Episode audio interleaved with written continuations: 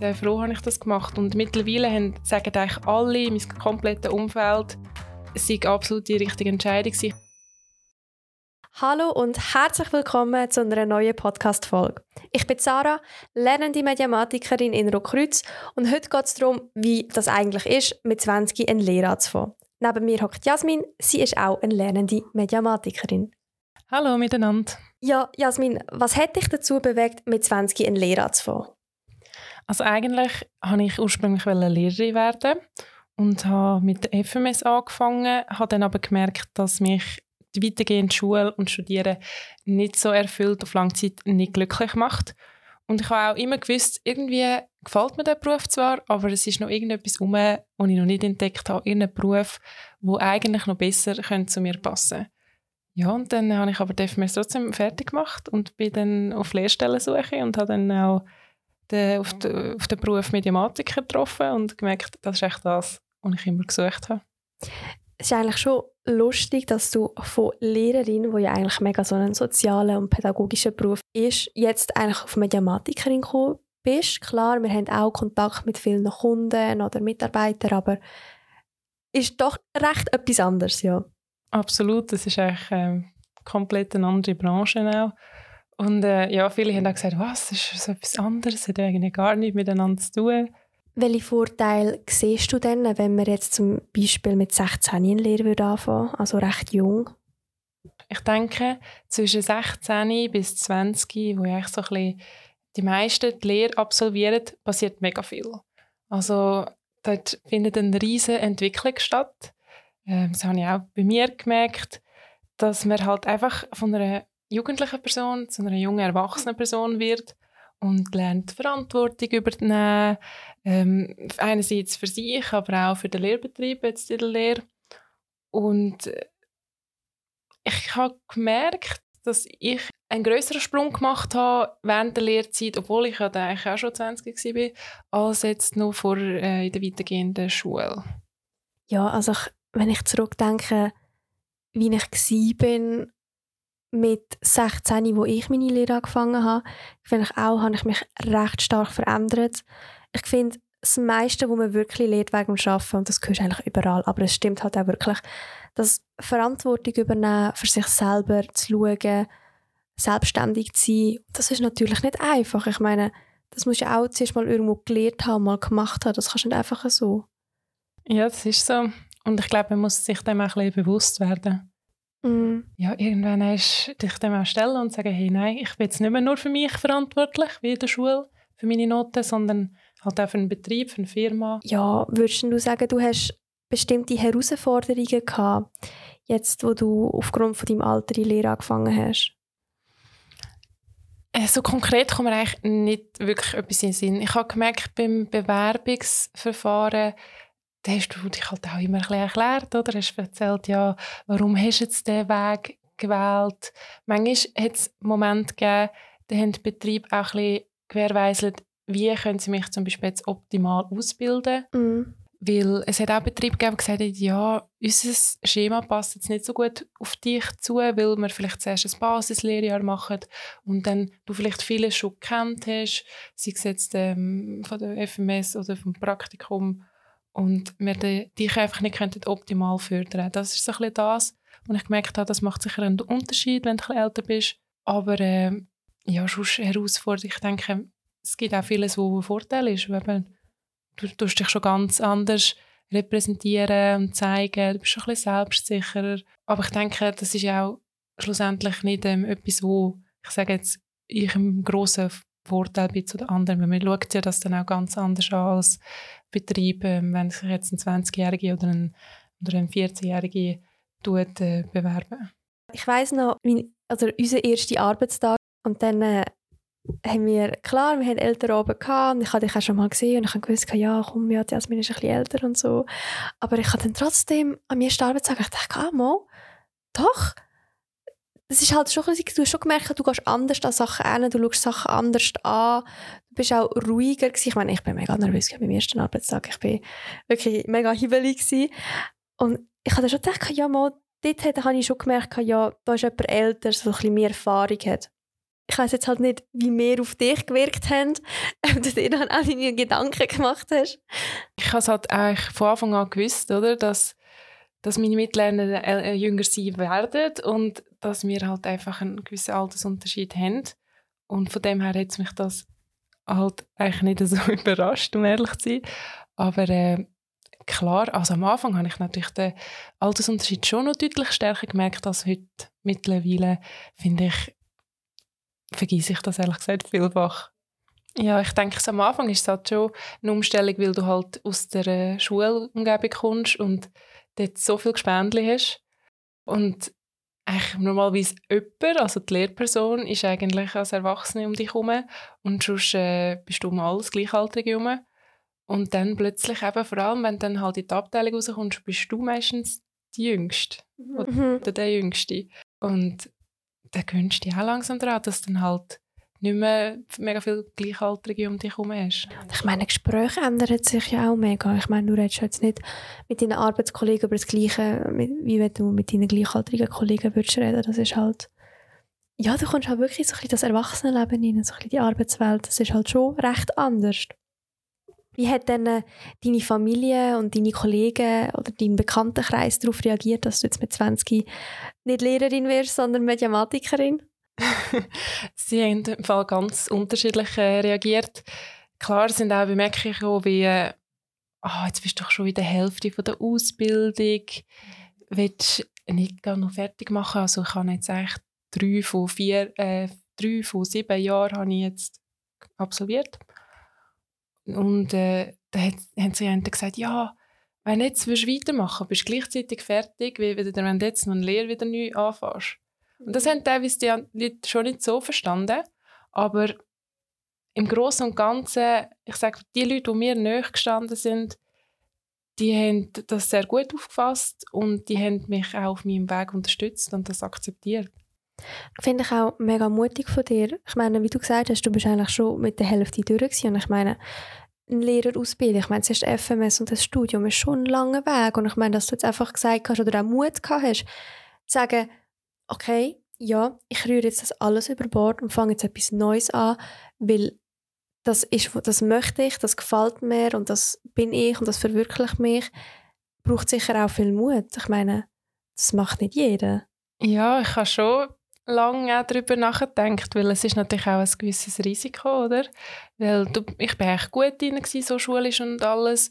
Also ich hätte problemlos können weitermachen und dann in eine komplett andere Schiene hineingehen aber äh, ich äh, bin sehr froh, habe ich das gemacht. Und mittlerweile haben, sagen eigentlich alle in meinem kompletten Umfeld, es sei absolut die richtige Entscheidung. Ich wäre nicht die Person, die ich heute bin, hätte ich die Entscheidung nicht gefasst.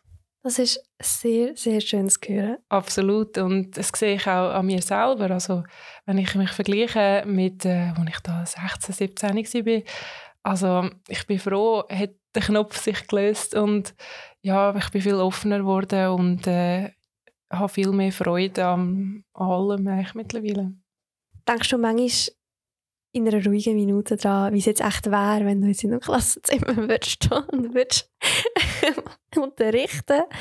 Tust du dem hinten nachher trauern oder dich hintersinnen? Oder? Ja, ich habe sicher auch schon daran gedacht. Ein Großteil von meinem Kollegen, Kolleginnenkreis, ähm, die sind natürlich jetzt am Ende von der PA-Ausbildung, aber die schließen jetzt gleichzeitig ab, wenn ich jetzt. Mhm. Und die müssen natürlich jetzt die ganze Zeit äh, Praktika machen und erzählen, wie wir sind und wie, wie, wie die Klassendynamik ist und was sie das vorbereiten und so. Da habe ich mir sicher auch schon überlegt, ja, wenn du jetzt das alles müsstest machen und so, wie wäre es echt? Könntest du das? Könntest du vor den Leuten stehen? Aber ich muss sagen, nie mit dem Gedanken, dass ich etwas vermisse oder so. Also mhm. es ist jetzt nicht so, dass ich denke, ja, mir fehlt jetzt die Erfahrung. Du hast sicher auch vielleicht auch Vorurteile oder Vorbehalte mitbekommen gegenüber Leuten, die mit deiner, wo deine Entscheidung vielleicht anders gesehen haben oder vielleicht eine andere Meinung dazu haben. Wie bist denn du damit umgegangen? Wie bereits gesagt, sind natürlich schon Bemerkungen gekommen, wie ah, von dir hätte ich das nie erwartet oder wieso machst du nicht fertig? Aber ich muss sagen, ab dem Zeitpunkt, als ich die Entscheidung getroffen habe, hat sich das für mich so richtig angefühlt und Bei einem Film. Ja. Und dann hat die ganze Negativität von den anderen oder auch eben die, die, die Skepsis und so, die haben mich erstaunlicherweise gar nicht mehr verunsichert. Irgendwie habe ich einfach das Gefühl gehabt, die Entscheidung ist jetzt die richtige und das ist jetzt mein Weg, den ich gehe. Mhm. Ja, super. Aufs Buchgefühl, aufs Buchgefühl gelassen. Das ist richtig ja, so. Das ist wirklich eine Buchgefühlentscheidung, ja. Ja, ich nehme auch an, oder ich habe es auch sicher gemerkt, gell, und ich Zeit lang mit dir zusammen gearbeitet habe. Ich meine, dir sind ein paar Sachen ja schon einfacher gefallen, wie auf Leute zugehen, offen sein, Mails schreiben. Ja, also wir nicht super Mails können schreiben, wirklich. Ich meine, das ist alles wo ich zum Beispiel zuerst haben müssen lernen, weil ich das nie richtig gemacht habe. Da habe ich das Gefühl, hast du schon einen rechten Vorteil gehabt oder auch einen Vorsprung gehabt. Würdest du sagen, das ist jetzt auf dein Alter zurückzuführen oder hast du das einfach schon immer können? Ja, ich das sicher auch erst irgendwann müssen lernen. ich kann das wahrscheinlich auch nicht ähm, schon frisch ab der Oberstufe können. Aber äh, das ist sicherlich ein, ein Vorteil, oder? dass man schon ein bisschen älter ist, schon Kontaktpunkte mit dem hatte, müssen Verantwortung übernehmen, auch sei es jetzt in einer Abschlussarbeit oder sei es jetzt im Berufsalltag. Äh, das ist schon so, dass ich dort äh, sicherlich etwas mitnehmen konnte. Ja, dadurch, dass ich noch halt Vollzeit noch ein Praktikum absolviert habe nach der FMS ein Jahr lang, habe ich bereits ein bisschen gewusst, wie so ein Arbeitsalltag aufgebaut ist, mit acht Stunden arbeiten fünf Tagen in der Woche und was es dort halt für Verantwortungen gibt. Dadurch kann ich sicherlich auch viele Sachen einfach mitnehmen wie zum Beispiel, wie tut man E-Mails schreiben, wie tut man telefonieren und das ist halt etwas, wo ich sicher ein bisschen einen Vorteil hatte. Aber das Schöne war ja, dass ich euch da auch ein bisschen etwas auf den Weg geben konnte. Absolut. Jasmin hat immer unsere Mails kontrolliert. Aber das habe ich gerne gemacht. ja. Nein, mittlerweile können wir es ja selber. ja, hast du denn ein bestimmtes Karriereziel, das du mit deiner Lehre verfolgen willst? Ja, ich habe da tatsächlich etwas, äh, was mir sehr gut gefällt und ich gemerkt habe, von all diesen Tätigkeitsbereichen von Mediamatik gefällt mir äh, die Videografie besonders gut und ich würde gerne ein bisschen in diese Richtung gehen. Ja, das ist sicher, äh, finde ich auch bei unserer Lehre natürlich auch mega sinnvoll und logisch, dass du dich nachher auf etwas spezialisierst und während diesen ähm, Lehrjahren herauskristallisierst, was gefällt dir jetzt besser, was nicht. Ein Wort, das man immer wieder hört, ist Work-Life-Balance. Also wie schaffst du das Schulische und die Lehre im Gleichgewicht zu halten zu deiner Freizeit? Das ist tatsächlich etwas, wo ich früher recht Mühe hatte. Also in Zeiten noch von der FMS habe ich die Schule ein bisschen zu stark gewichtet. Also ich habe mir ein bisschen zu wenig Freizeit auch genommen. Und das ist dann auch das, was man angehängt hat mit der Zeit. Und ich habe gesagt, wenn ich jetzt quasi einen Neustart mache mit der Lehre, will ich dort einen besseren Ausgleich.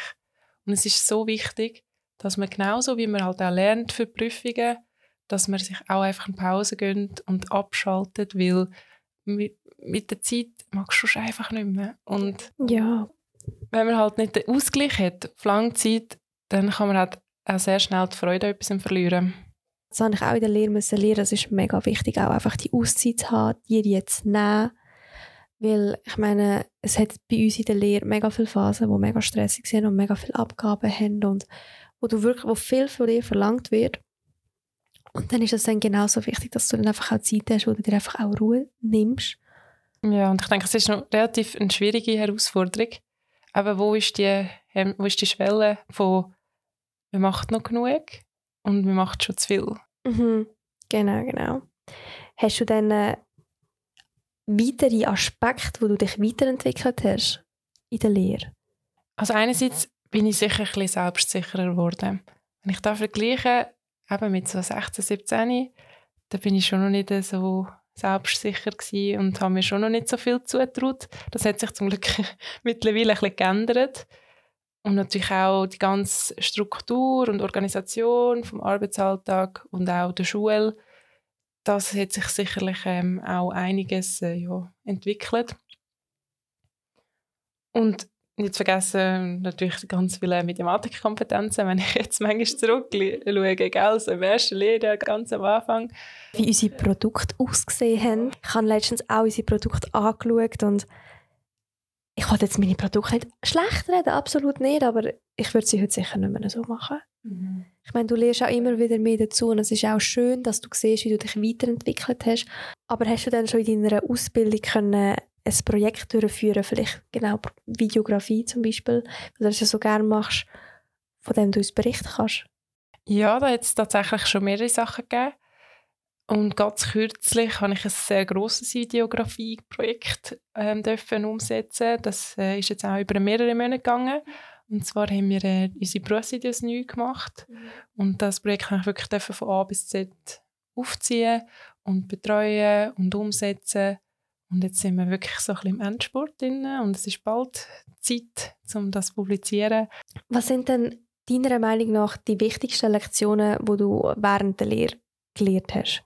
Sicher offen sein. Also ich glaube, das ist gerade in unserem Beruf, wie aber auch generell recht wichtig. Sei es jetzt für Projekte, aber auch ganz wichtig, um neue Leute kennenzulernen.